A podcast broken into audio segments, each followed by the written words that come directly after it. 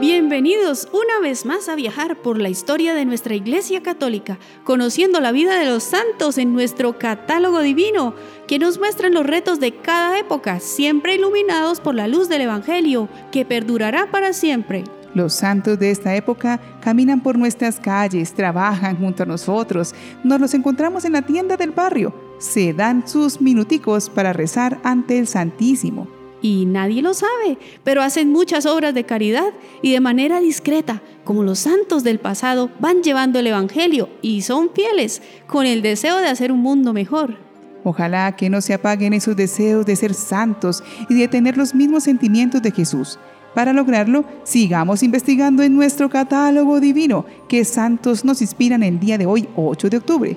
Ellos son San Evodio de Rowen, obispo, San Félix de Como, obispo, San Hugo de Génova, religioso, Santa Pelagia de Antioquía, Santa Rajempreda, abadesa, Santa Reparada, virgen y mártir, Santa Taís, penitente.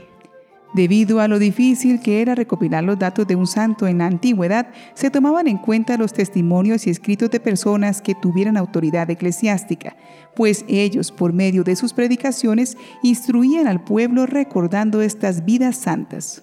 Otras informaciones se iban transmitiendo persona a persona de los testigos directos y en el camino se llenaron de simbologías fantásticas con el fin de extraer las mayores enseñanzas posibles de sus vidas.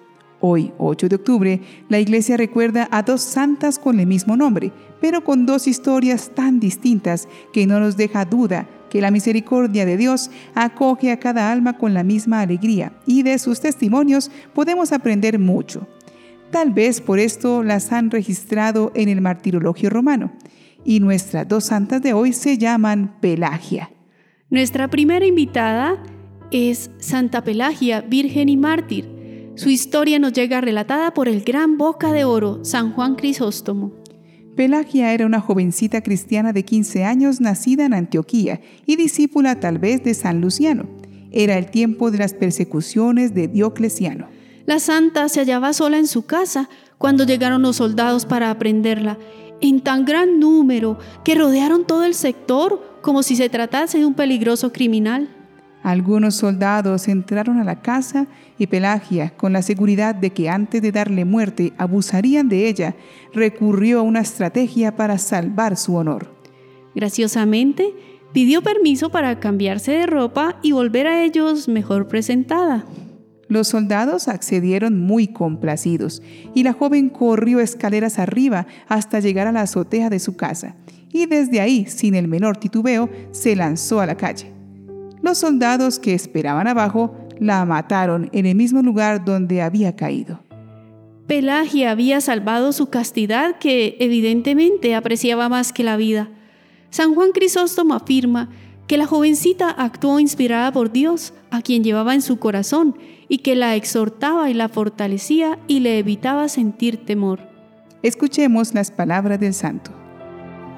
Alabado sea Dios, hermanos míos, que la muerte nada tiene ya de terrible y ha llegado a ser el juguete y diversión del sexo más frágil y más tímido.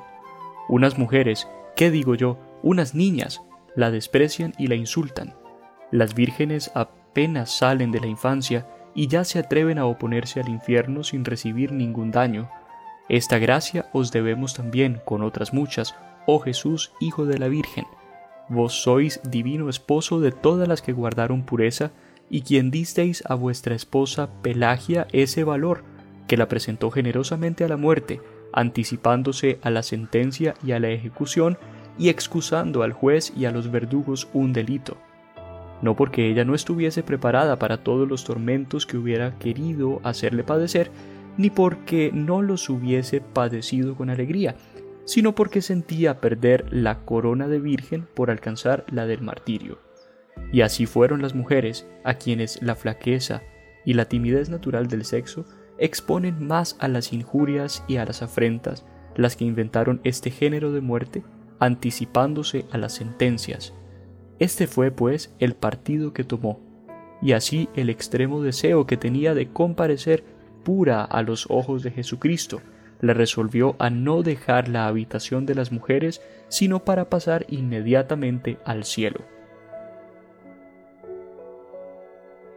Es posible que San Juan Crisóstomo la hubiera conocido y por ello hubiera realizado tal elogio.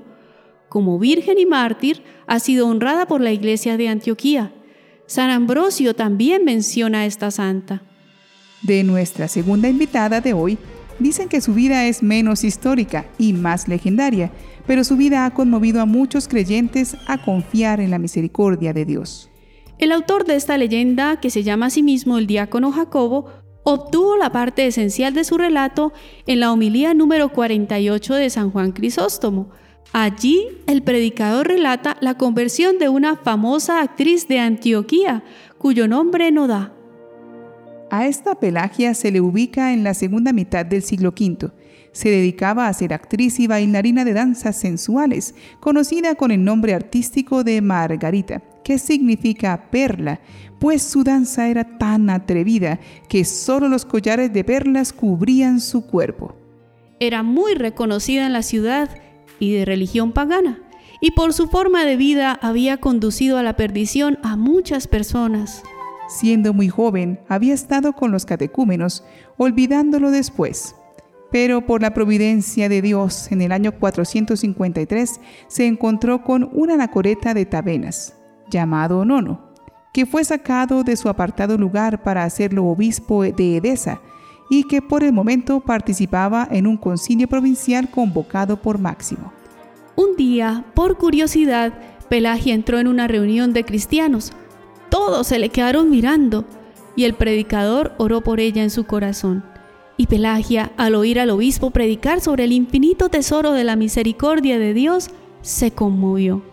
Bastó oírlo para que Dios la moviera sinceramente a convertirse y cambiar sus danzas, sus máscaras y avalorios por la penitencia.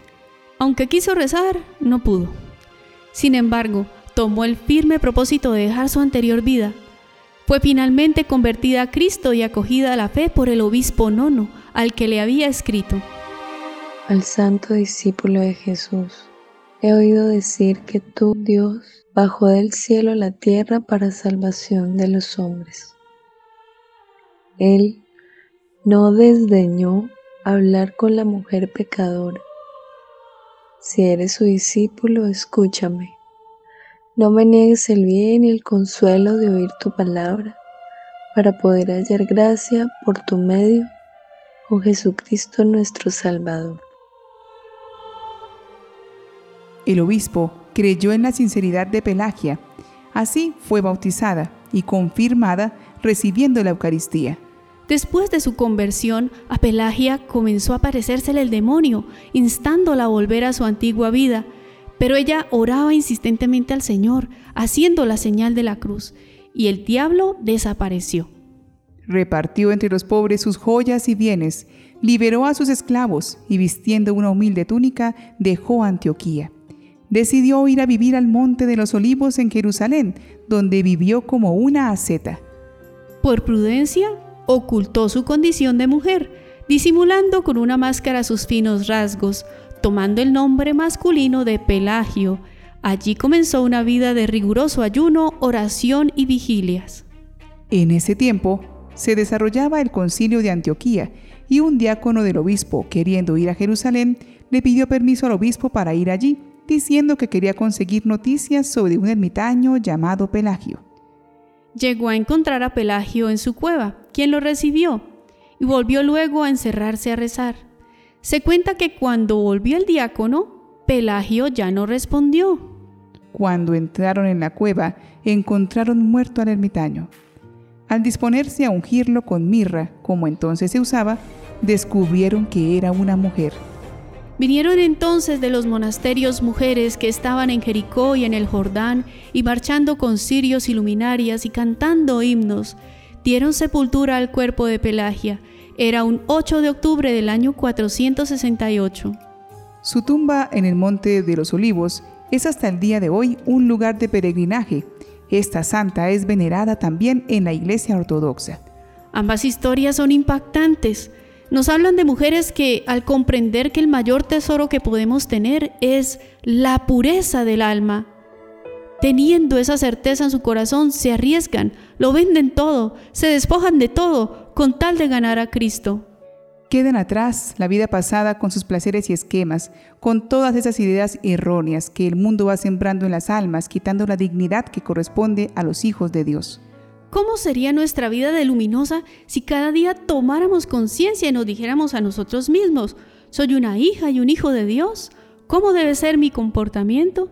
En la actualidad se le da mucha importancia al cuerpo, su belleza y su experiencia de placer, pero es curioso que no se le dé verdadera importancia que tiene de ser el templo del Espíritu Santo. Gastamos mucho dinero en ropa y accesorios finos, pero no nos fijamos qué comemos y qué bebemos, consumiendo cosas que más bien nos enferman. No nos fijamos que nuestro cuerpo es vehículo de un alma que expresa deseos, ideales, valores y muchas veces nuestra forma de vestir, gestos y posturas no expresan sinceridad, caridad, limpieza de corazón. Sometemos a los excesos de las malas pasiones este cuerpo que fue ungido con el santo crisma en nuestro bautismo para el servicio y el amor fraterno, que es el que nos permite realizar nuestras buenas obras, expresar afecto, orar y adorar. Pidamos al Señor nos limpie el corazón para que podamos ser hostias vivas con las que podamos irradiar a Cristo. Concédeme la gracia de un corazón puro y limpio, para que todo lo vea a los ojos de la fe y de la verdad revelada, que se convierta en transparencia tuya, que goce de tu presencia y lo haga todo por amor y con amor. Concédeme la gracia de un corazón puro y casto, en el sentido de que todo lo oriente hacia un amor humilde, afectivo, en el que tú estés siempre en el centro de todo. Un amor que solo quiera tu interés, un corazón libre de ataduras y que se conforme en torno a ti y nada más que sobre ti concédeme la gracia de un corazón puro y limpio, que vaya en sintonía con el ser y el hacer, para que sea reflejo de tu gloria, para que pueda irradiarte a los demás con mis gestos, palabras y obras. Amén. Estas valientes mujeres, cuando fue el momento decisivo de sus vidas, supieron escoger la parte mejor y Dios que no se deja ganar en generosidad, les dio la corona de la gloria. No perdamos nosotros la oportunidad de cultivar en nuestra vida la pureza de corazón, que es la que nos permite dar todos los frutos del Espíritu Santo. Esta pureza nos ayuda a que nuestro cuerpo sea un puente para la expresión de nuestra riqueza interior, para ser presencia de Dios por medio de nosotros en este mundo. Pidamos esa gracia. Santa Pelagia Virgen y Mártir y Santa Pelagia Penitente, rueguen por nosotros.